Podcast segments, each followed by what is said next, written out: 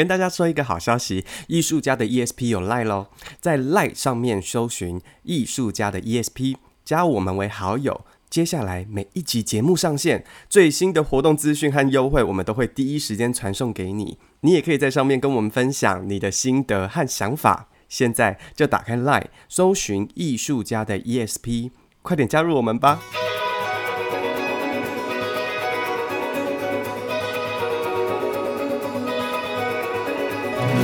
艺术家的 ESP，发现你的超感应能力。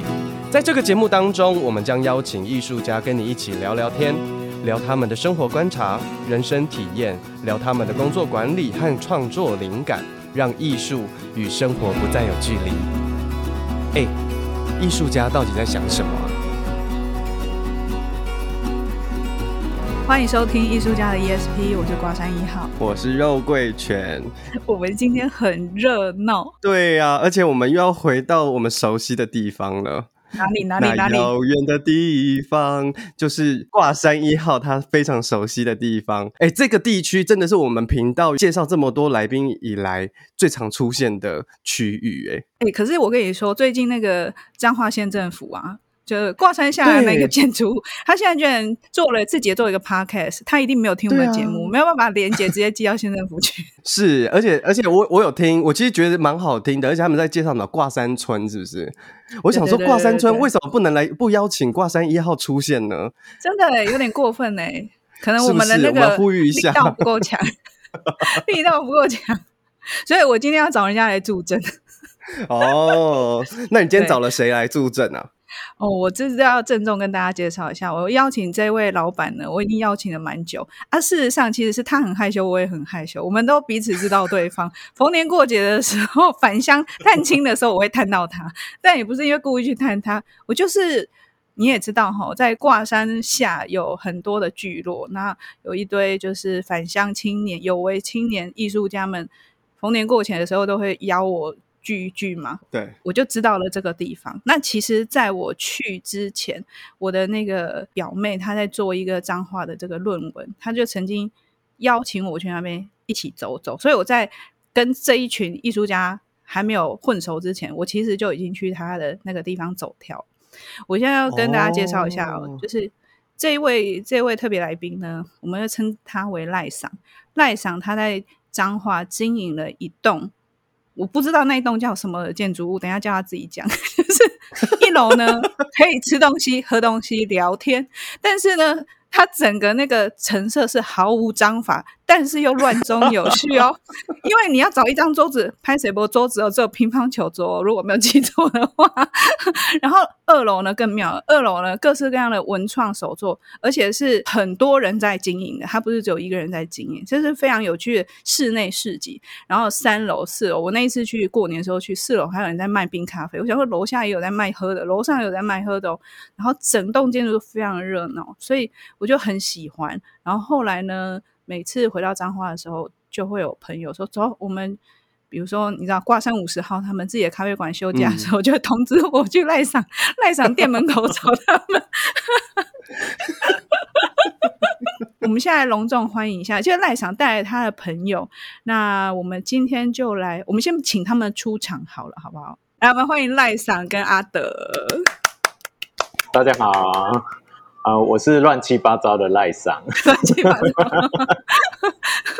就跟我们这一栋建筑一样，就是很多东西都是拼在这个建筑里面的感觉一样的。这栋建筑叫做稳定飞行，飞行对模式，还有多一个模式，稳定飞行模式。我们等一下请赖桑来稍微介绍一下，那我们再来邀请另外一位阿德。大家好，我是那个赖桑的。哦，暂时还是朋友的这个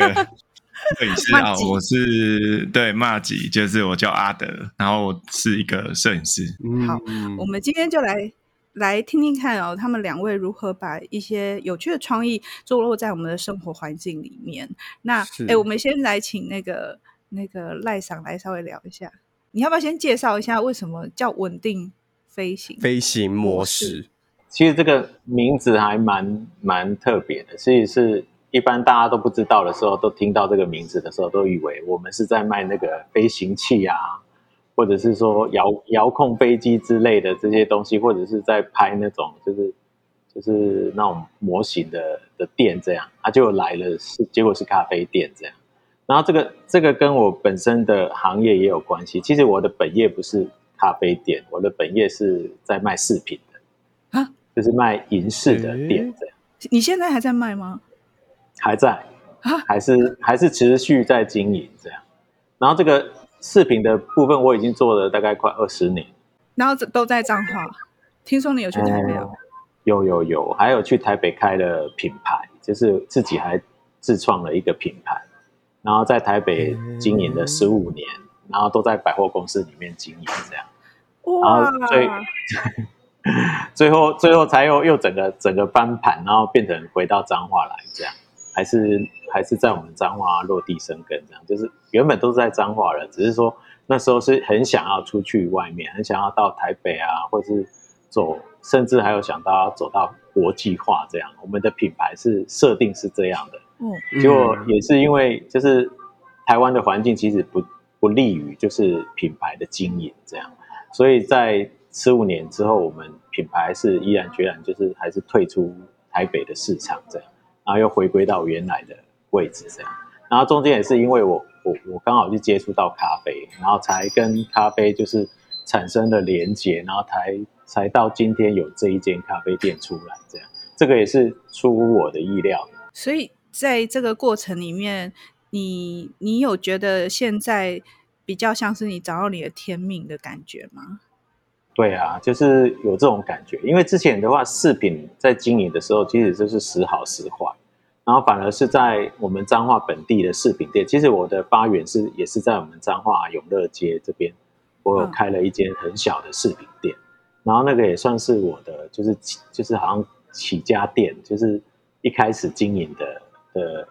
店这样，然后到后面才开花结果，到变成品牌，嗯、然后在台北经营，然后就十五年是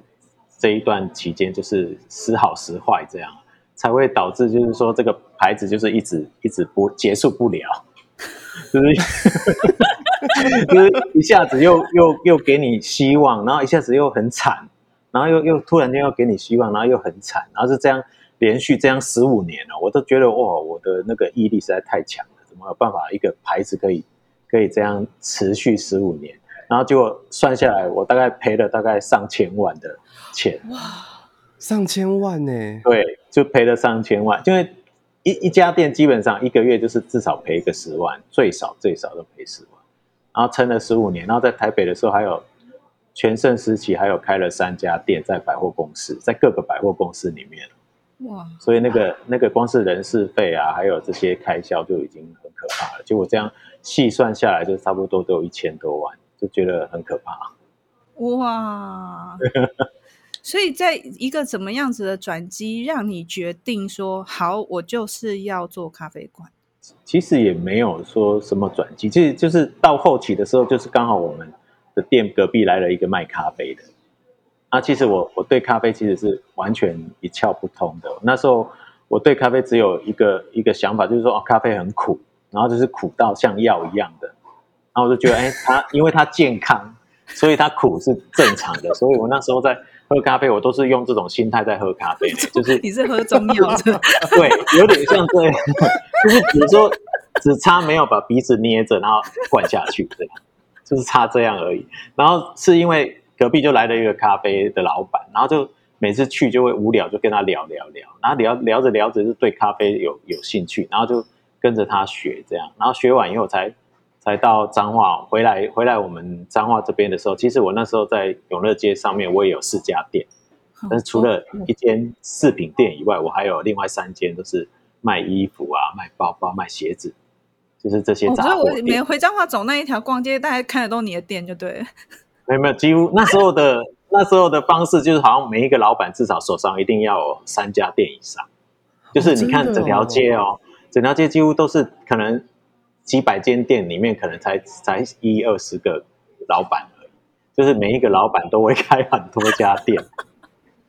难怪有时候会觉得那个有点雷同哦，哎，这一家也卖这个，那一家也卖这个，对，都差不多的东西。所以你看那时候永乐街其实还算是很好做，所以那时候其实我们在永乐街经营的时候，算是算利润还算还不错，因为人潮还是都有。然后它是慢慢的就是慢慢萎缩，然后到现在就是变成好像像现前一阵子网络有人讲说，哎，永乐街是鬼鬼街这样，就是已经几乎到没有人的，哎，没有人的这种阶段了。啊，那还好我我在最后期的时候，就是因为接触了咖啡，然后才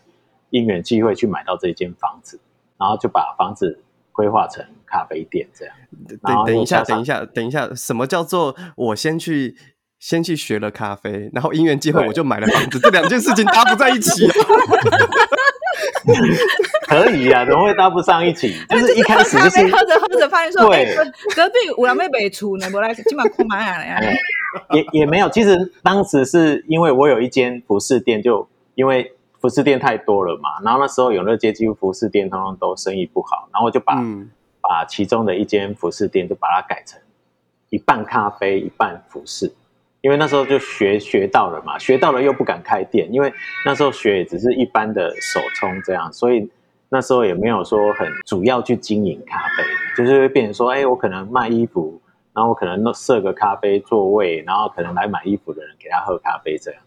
然后到最后是真的市场越来越惨，惨到最后我就发觉说，哎，其实我的咖啡好像比我的衣服还要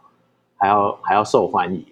然后结果我后面就就就把整间服饰店都变成咖啡店。然后那时候是这间老房子还还还没有出现，那时候还是在永乐街上面，只是说在服饰店里面去把它转换成咖啡店，然后才才因为这样子，然后就把把整个心力就变成投注在咖啡上面这样。然后又加上就是我我本身喜欢收集老东西嘛，然后收集回来的话，以前的话收集回来都是摆在仓库里面，或者是丢在旁边，因为你你也不知道怎么去展示它这样。嗯，然后就是因为有了这间咖啡店以后，我就发觉说，哎，我可以把我这些东西都调出来，结果我就整间满满的，通通都是东西。那时候就已经开开始了这种有点像策展式的美学，这样就是把很多东西拼起来这样。那从那时候就开始的，这这个也是因为我们因为常常开店嘛，所以有时候有时候开店你很多东西，如果你把它盯死了，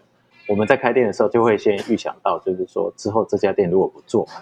那我要怎么处理？这样就会有会有先有预想在里面，所以在装潢的时候就会把很多东西通通都是用可以拆走的方式，所以才会。渐渐的，就是我的一些设计方面，还有一些美学感啊，就会变成说，哦，我很多东西都希望是可以移动的，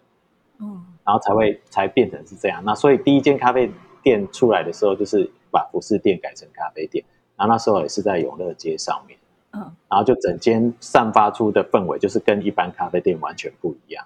它就像一间好像在卖老物的咖啡店这样。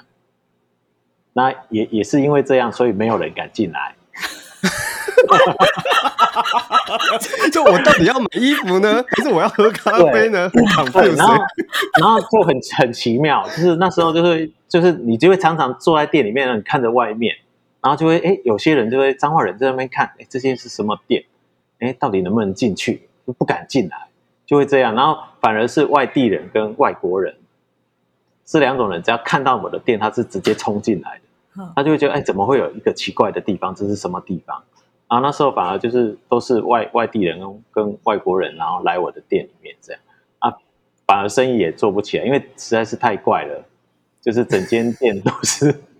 一堆东西。有的客人还说：“你这个是仓库吧？怎么不像咖啡店这样？” 因为真的那时候是很夸张，是整个墙壁啊，还有天花板，还有包含桌面上，就是。只剩走走道可以走而已，然后其他都是满满的老物，这样就是我到处去收集来的。但是你这些老物有在卖吗？嗯、有，但是其实都是要卖不卖的，所以他搞不清楚是咖啡馆还是选物店这样。哦、对他，他搞不清楚，所以就是就变得很很特别，然后反而就是彰化的一些开咖啡店的一些朋友啊，就通通都冲到我的店里面来，然后我也是。我也是因为这样才认识彰化，我也是因为一间咖啡店，然后才去认识到说，哦，原来我们彰化是长这样子的。不然以前我是完全不知道彰化到底是什么，我我我只有一直想要往外跑，根本没有想要在彰化做什么事情这样。然后就是因为开了咖啡店，然后很多咖啡店的朋友就一直到你的咖啡店店来跟你认识。我觉得这是咖啡咖啡界比较不一样的地方。像我们开服饰店或饰品店，我们根本不会跟同行有任何交集的，因为是竞争对手，所以就是不会互相去去去了解、去认识这样。因为我就怕说你，因为你拿的东西可能跟我拿的一样，那我们可能会有销价竞争的疑虑这样。所以你来，可能你在试探我的东西什么。所以我就觉得咖啡店比较不一样的地方就在这，就是让人家很温馨的一面，这样就是哎，怎么每一个老板都来跟你认识，然后跟你说，哦，我是哪一间咖啡店，然后哦，我很好奇你的店，你为什么要这样开，然后是这样聊，嗯、然后聊到最后我才发觉说，哎，其实这个才是我真正的使命那种感觉，这样。那那我想问一下那个阿德啊，就是你你第一次跟赖桑认识的时候，也是因为在咖啡店吗？哦，对，就是我第一次认识赖桑的时候啊，就是就像赖桑说的，那间店根本就没有半个人。然后，对，我觉得赖桑说的就是只有外国人跟外地人，那 跟跟跟像我这种对奇怪的人，那我我就是奇怪奇怪的人，对对对，我就是奇怪的人，然后我就是一样，对 对对。对对对对对，所以我觉得。刚才赖桑说的其实没错，因为因为我第一次去这一间店是二零一八年的时候，然后当时赖桑应该是这间店才刚开始不久，对，对对已经是这家店了。那时候他一店他还没去过，一店他去过，他应该也是更惊讶的。对，所以哦，所以你现在你现在开的这个我们现在所知道这三四层楼这一间是第二间，对，就是搬过来的地方，这样就是买买房子就是买这间。所以跟那个买房子对接起来，就是这个地方接起来。刚刚这边兜不起来，就是中间这一段漏掉了。啊，对啊。然后当时就是和几个朋友去那边做。然后其实因为我本来就是摄影嘛，那我朋友肯定就会拍照打卡。然后后来发现，哎，这个老板居然对是我们拍照打卡的照片就是非常感兴趣，然后设置。甚至把它设成了就是他们店的封面照片，然后我就觉得这老板有点奇怪。哦，是这一张哦，我知道，很常看到的那一张。我这样子说好了，就是一个会对你摄影作品感兴趣的人，我们总是会想要去知道说，哎，这个人到底是怎样。所以后来我就陆陆续续的就去了几次，然后就按赖场就慢慢认识这样子。对，一开始也是很惊艳的。我们也是看到那张照片，因为很少人。其实我们的店太多东西了。其实这个要拍照，他不是一个专业的人，其实他拍出来的东西其实都蛮蛮恐怖的。因为有时候我们自己上去看那个 Google 的时候，有时候看客人拍的。现在现在好多了，现在现在应该是手机好像越来越厉害，还是怎样？就是他们拍起来的的感觉就差很多。以前是很恐怖的，就是。你会发觉说，我一间美美的店，为什么大家都把它拍得乱七八糟的，一点都不好看？怎么怎么回事？然后因为阿德阿德来，他就是每次都带妹来，我就想说，哦，这个男生怎么一开始来就带一堆妹来，然后一下今天这个，明天那个，你想要怎么那么多个妹？到底是怎么一回事？然后 你在偷偷关注说，哎，怎么这么多妹进来？啊，怎么都跟这个男的？他到底是何方神圣？这样一个比一个漂亮，这样我想说，哇，这个是，然后加上又穿着怪异，因为那个 model 有时候为了迎，就是跟环境有一些搭配嘛，所以我我们本身就已经是很很怪异的空间了，所以他 model 的装扮也很怪异，所以就会觉得跟这个空间就觉得好像有一个很微妙的配合感，就是很很微妙微妙的组合感这样，然后就会特别去注意，嗯、然后加上他又去 take 我们，就是。稳定飞行模式的咖啡店嘛，然后所以我们就看到照片的时候，其实我们是很惊艳的。我那时候在跟我们我们的小姐讲说，哇，怎么会有人把我们店拍的这么美？这样，就是这个才是我们真正想要的东西。这样，然后才这样，就是去跟他聊，跟他讲说，哎，我们可不可以放你的照片在我们的 FB 里面？然后才这样跟阿德就是越来越熟，这样。讲到这边呢，我们的观众一定会很好奇，到底这个咖啡店到底长怎样？我觉得大家当然你可以现在先停下来，然后你就是网络上搜寻呃呃稳定飞行模式，然后你应该就会连到他们的粉丝专业，看一下它里面到底怎么样。但我们我想问一下瓜山一号，你有去过他们的店，你的感觉如何？其实我第一次踏进去，我我我看那个外面，因为它外面的门啊，呃，应该怎么说？它是一个木造的，然后它打开就感觉可以把整面墙都打开，它不是只有小小的一扇门，它有点像是那种欧式的。嗯好像拉门，或是你到庭院式的咖啡厅，就是你去的时候，它有时候冬天当然它可能就关起来，但是天气好时候他们会整个敞开，所以你会看到里面的店整个是很开放。然后我的、嗯、我的外婆，我小时候我外婆是卖是杂货店，是那种烟酒公卖局的杂货店，然后里面有很多的那种就是收纳柜，就是在卖卖零食的柜子啊什么的。我发现我进去他们店里面，我觉得。它里面的陈设三号就是会让我想到以前阿嬷的杂货店，oh. 然后那个地板，然后那个木头的那个质地，然后我一直会想到外婆。那因为后来外婆过世之后，那个杂货店收起来。其实我现在有点后悔，我应该去把那烟酒公卖局的看板拆下来，因为 你知道以前小时候不懂啊，那大人可能就是啊，整个阿嬷走了就整个把它打掉，就换把它里面重新改装成为住家，一般住家。对，那如果我是我现在这个年纪，我可能回头我开始会去捡，我可能搞不好像赖上。我跟你说，那个公卖局，公卖局那一片现在应该很值钱呢。对，我想早知道就把它拆下来。你现在来不及了，现在大家都知道价值。我那时候都不懂，你知道吗？我是有一天发现说，我对问我妈说，嗯，啊、阿妈家怎么变这样？说哦，对啊，因为现在就是要改成可以住这样。然后我印象很深刻是，我记得我们。要点餐呢、我不知道去哪里点，这是第一件事，因为我不知道，哎，对，那个吧台在哪里？第一个点餐要去哪里不知道啊，因为我们去那一天人很多，然后就如同赖长说的，也有有外国人什么的，人就非常的多，然后我们就被带到一个是呃一个很大的桌子的某两个位置，然后那个桌子其实是很大的乒乓球桌，然后我就看那个桌子，我就看着我妹说。它是一张乒乓球桌，我们就说对啊，你看后面，然后后面什么缝纫桌还是什么，就是就是各式各样，不是桌子的桌子。然后后来到疫情期间再去的时候，他们连那个隔板，疫情期间做的隔板也非常的有巧思，就弄得像一扇窗户这样，老窗户去改成的隔板这样。对，我就我就很，很有心哎、欸，很有。对，而且你其实乍看好像东西很多，可是其实它是有一定的次序。然后你那时候到二楼、三楼，我看到有很多的那个呃手作啊，然后一些创意市集啊，我也很喜欢。我觉得那边也是埋头苦干的，在那边找小东西。然后，然后到到最后到楼上的时候，我就从外面看过去，我都不知道在彰化。虽然我呃大学之后我就都在台北。可是我都不晓得，原来彰化的那个永乐街的巷弄里有一个这样子的环境，然后旁边有一个庙啊什么的，嗯，那个是也让我带着现在的现在的我的状态，然后回头再去认识我的家乡。就是以前我会觉得回彰化好像就是反正就是都是爸爸妈妈的环境嘛，就是老就是老一辈，然后自己原生家庭的环境，我没有自己的朋友，我回彰化就是宅在家，因为我没有没有朋友朋友可以约，没有地方可以去。这样，对，他等于是让我呃，这二二十年来不在彰化这段期间，再回头的时候，我可以开始建立属于我自己的社群的一个很好的、很好的、很好的连接的地方。这样，其实即使挂上一号说这件事情，在我身上看到更多，因为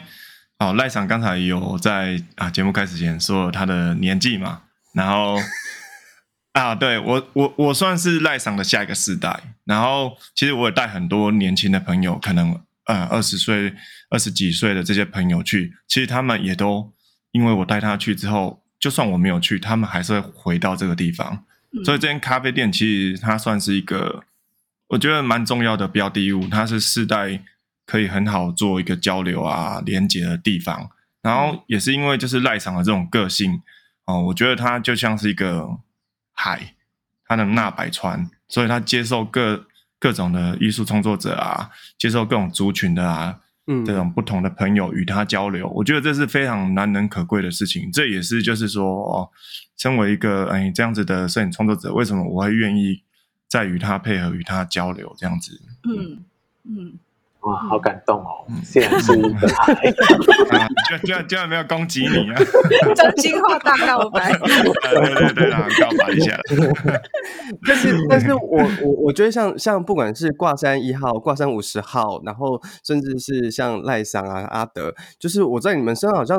你们常常会提到，因为我自己是台北人，然后我又在台北长大，所以我其实这种感觉没有那么深刻。但是我在你们身上都有看到一种，就是出去，不管是北漂去，曾经出出去到台北啊，其他不同的地方、不同的城市去读书或工作一段时间，然后决定回到自己的家乡，重新落地生根，然后在这个回来的过程当中，才重新用不一样的视野去。发现彰化这一个土地，我不知道为什么，就是这几次我在从你们从不同的对话当中，我都看到好像彰化的年轻人，然后彰化人都有一种这样子的渴望，就是我想要重新认识彰化这块土地，这样子的渴望，欸。Why？为什么？像像如果我是台北人，我就说啊，台北就是这样啊，房价很高啊，然后没有人买得起房子啊，啊，我们租房子就租得很辛苦啊，就是会很有一种，你知道台北人会有一种厌世感。但是我在在你们的身上，我反而看到一种很渴望想要再再次挖掘，或是去创造一种新的属于新的脏话的力量。对，嗯，我觉得在年轻的时候会。想要往外跑，其实刚刚赖想说他也是想要去台北，其实我也是。我上大学之后，我就、嗯、甚至曾经有一段时间，我是一年可能顶多回去一次，就是我不知道我回家要干嘛。然后那当然，我觉得小时候的那个原生的环境，就是我因为我是算小时候被家教管很严的，就是我哪里都不能去，就是好像被 笼中鸟了。对对对对，所以上大学的时候我。才开始学着认识自己，然后先是先是做自己想要做的事情，因为我觉得会有你被约束久了之后，你会有个反弹，所以一开始一定就是反弹，想要整个就绽放。那因为我又进到的是戏剧系，那戏剧系每天都是排戏啊、演戏啊，所以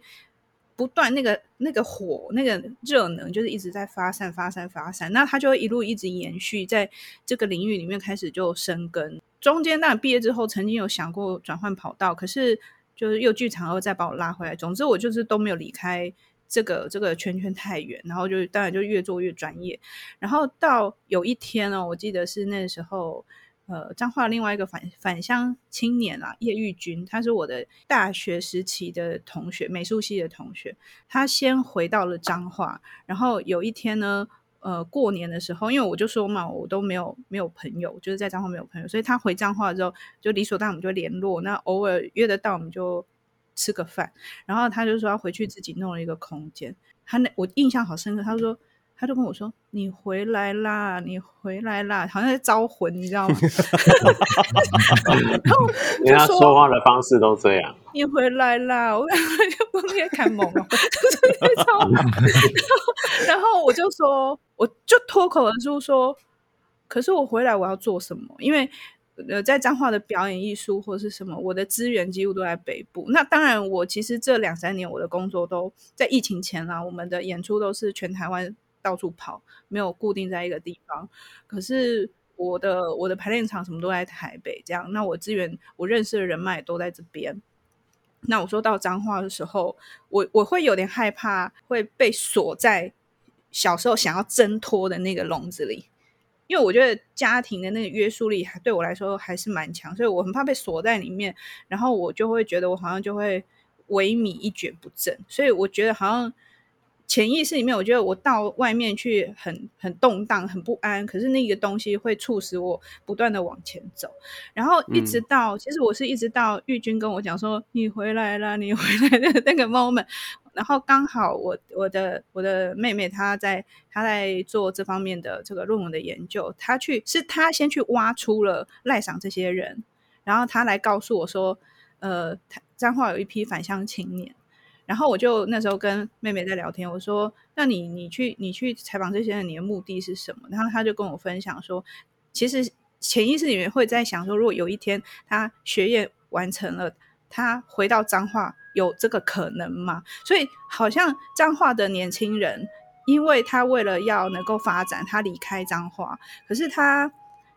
他想回去，但没有那个勇气跟信心。那所以现在变成说，我的感觉是现在好像开始有一些有一些人他做了这件事情，他落脚在那边，然后像我们就是从外部不断的输送一些呃怎么讲呢，无形的资源吧，就是不管是像我们这样频道的分享啊，或者是怎么来去支持在彰化里面的这些这些这些返乡的这些青年，好像某种程度上我们好像也在建构。未来的某一种可能，其实脏话其实有很多很棒的东西，可是我们本身脏话人对于这些东西也是无感的，因为可能是我们就一直生活在这个环境嘛，所以我们没有看到说自己本身很棒的条件在这里。这些这些东西自己都没有去发现。对，你看台湾文学大家都在彰化，还有可以有一个专门的台湾文学家馆在彰化市里这样。你说你说赖先生河吗？对，赖先生河。对啊，也是我的，应该算是我大哥吧。你大哥，因为一样姓赖啊。对啊，我不知道他是我赖家人。对啊，对啊，赖家人的应该是阿北的还是阿公的？那种那种急速去的，所以我就觉得，就是彰化很可惜的地方是，其实我们有很多很棒的东西在这里，可是这些东西都没有被发掘出来，嗯，就是连我们自己都没有去发掘到。然后我也是，就是无意中，就是好像好像就是使命感的那种感觉，就是今天去做到这个东西的时候，反而反而后面关注的东西就已经超越我。一开始想要做的东西，我一开始想要做的其实很简单，我只是想说要有一间咖啡店，然后朋友来聊天、来喝咖啡，然后来看我的收收的东西，或者是我怎么把空间哦变成一个样子，然后让他们来感受，感受我自己感受到。嗯、因为我之前也是常常出国，其实我我最喜欢去泰国了。哦，因为泰国泰国就是很很。很悠闲、很舒服的地方，你去去到那个地方，你就会觉得说很多东西都是你坐在那里，你就会不想要离开。然后我也是因为这样的感觉，我就觉得，哎，我是不是要有一个咖啡店是这样的感觉的咖啡店？这样，然后才好像就是冥冥之中就是一直被推着往这边走。可是这个过程是开心的，也没有说有有任何抗拒，就是它就就就这么来的。然后我就要看个房子啊，就就看到这一间了。当初买这一间也是很顺利的，而且还是用用算蛮低的价格去买到这间房子。所以整个整个过程对我来讲，我就觉得说很，就是好像就是我我就是要来做这件事情。做了以后才发觉说，哎，其实我应该要做这些事情，而不是去做我的饰品品牌行业这样。就到最后就是，我就觉得就有点被翻转。像我现在。几乎我的饰品行业几乎都是停摆的，我台北的店都都收光光，也是因为疫拜拜疫情之赐，然后就整个全部 全部就是全部收掉，然后收掉以后反而是一种，反而是觉得舒服的，就是觉得你你不用再为这些事情去烦恼，就是说你每天就是睁开就是没有赚钱，然后就是啊看这个月赔多少钱，然后下个月又赔多少钱，然后每个月都是。彰化这边在赚钱，然后去贴台北这样。哦，所以疫情当中，反而咖啡馆是没有受太大影响。没有，对，就是蛮让人家觉得神奇的地方，就是咖啡店完全没有影响，几乎哦，几乎只有就是最严重的那时候有停，就是大家都不去餐厅的那两个月有停，然后之后我们几乎都没有任何影响，所以我是觉得蛮神奇的。因为同行来讲的话，我的朋友都很惨，就是大家都。都说都几乎都没有人，然后我们还是一堆人，反而是我们害怕的要命，因为很多人 只要有一个有一桌在咳嗽，我就说啊，那一桌在咳嗽了，等一下过去小心一点，谁要过去收，赶快小心一点，不要不要被传染到，传染到的话我们就完了，就一个不能来上班，然后其他人就累死这样，所以是 是很担心这个东西的。然后我一些朋友还还跟我讲说，哎，奇怪，你的店怎么都没事？就是他们一天不到几个人的，都都发生事情了，都是都被确诊，然后或是客人去那边确诊了去，然后我们几乎都没有，所以我就觉得哦，还还蛮庆幸，就是可以 做到做到这样。那其实赖场的空间，它除了卖咖啡以外，然后他也把这个空间整理成为一个就是复合式的，然后甚至也有给其他的创作者去委外去承租某一个小小的摊位，嗯、对不对？对。同时，他也在那边办了很多展览。我记得，就身边包含我刚刚提的那个玉军，然后我想阿德应该也是，就是应该很多人都在里面办过展览这件事。对，阿德是我们第一个展览，嗯、我们这一间咖啡店的第一个、哦、第一次有展览的活动，也就是阿德的作品在这里展览。是谁先提出来的？应该是应该是我吧。那我讲一下这件事情啊，就是其实是二零一八那时候，嗯，就是因为赖桑跟赖桑有接触了，然后其实我有点小心机啊。那那时候刚才那个哦，瓜山一号有聊到，哎，聊到那个返乡青年的部分嘛。对。其实我在当时就是我其实也需要一个展览的机会，但我并没有跟赖桑开口讲过这件事情，我就。就私心的去印了一本作品集给他看，那我就知道赖床这个人，他一定会，他一定会中中了我设下的陷阱，赶快跳进去，这样他挖好了，我就要赶快跳进去。对，赖床就中了这个陷阱，然后他邀他就邀请我去那边，就是办了我的那个，也是我的第一档展览啊，就在二零一八年这样子，哎。那展览的内容大概是关于哪些？哦，因为我当时创作的作品主要都是荧光色系，然后跟美少女的作品。哦，我本身就是、哦、就是那些妹妹，是不是？啊、呃，对对对，也有一部分是在咖啡店拍的这样子。然后当时就是拿了那些作品在这个咖啡店里面的一楼，然后做了一些陈设。嗯、然后赖赏其实他非常的大方，他帮我。就是完成了场布以外灯光部分的这些配置啊，然后我们就做了我的第一个就是这样子的展览，在这个地方这样子，嗯嗯，就是等于我们的开包展就在在这一次 完成的对啊。那其实展览的过程也是蛮有趣的，因为阿德其实前前后后在我们这里做了两个展览过，然后第一个是最大的，就是第一次的话是我们整个一楼的空间都是做。展览这样，然后二楼也有一个空间，就是比较算是有点像小包厢那种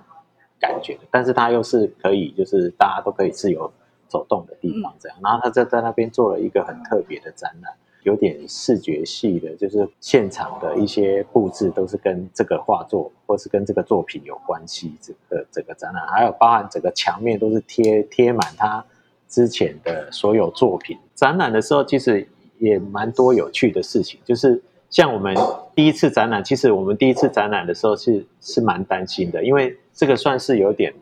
裸裸露的那个作品，对对。然后在咖啡店里面，好像很少会有跟裸露有关系的作品在咖啡店。咖啡店里面都很文青啊，大部分的就是一杯咖啡配一个蛋糕，然后再舔。对 这个是什么？不好意思，手指放在嘴角，这是什么意思？对，不能不能太 open 这样。结果我们第一次的作品就是哦，就是几乎大家都脱光光的这样。嘿大家，我们这一集就先到这里休息一下。在下一集中，赖桑和摄影师阿德会继续跟大家分享他们是怎么从在咖啡厅里办摄影展览，之后他们竟然拍起了老屋裸体写真。如果你喜欢我们的节目，请在 Apple Podcast 上面按五颗星，并且分享给你的朋友。而且你也可以在 FB 或是 Instagram 来追踪我们。当然，当然，你也可以在赖上面搜寻艺术家的 ESP。加入为好友，这样子就可以更及时的收到我们所有第一手的消息哦。那我们就下次再见喽，拜拜。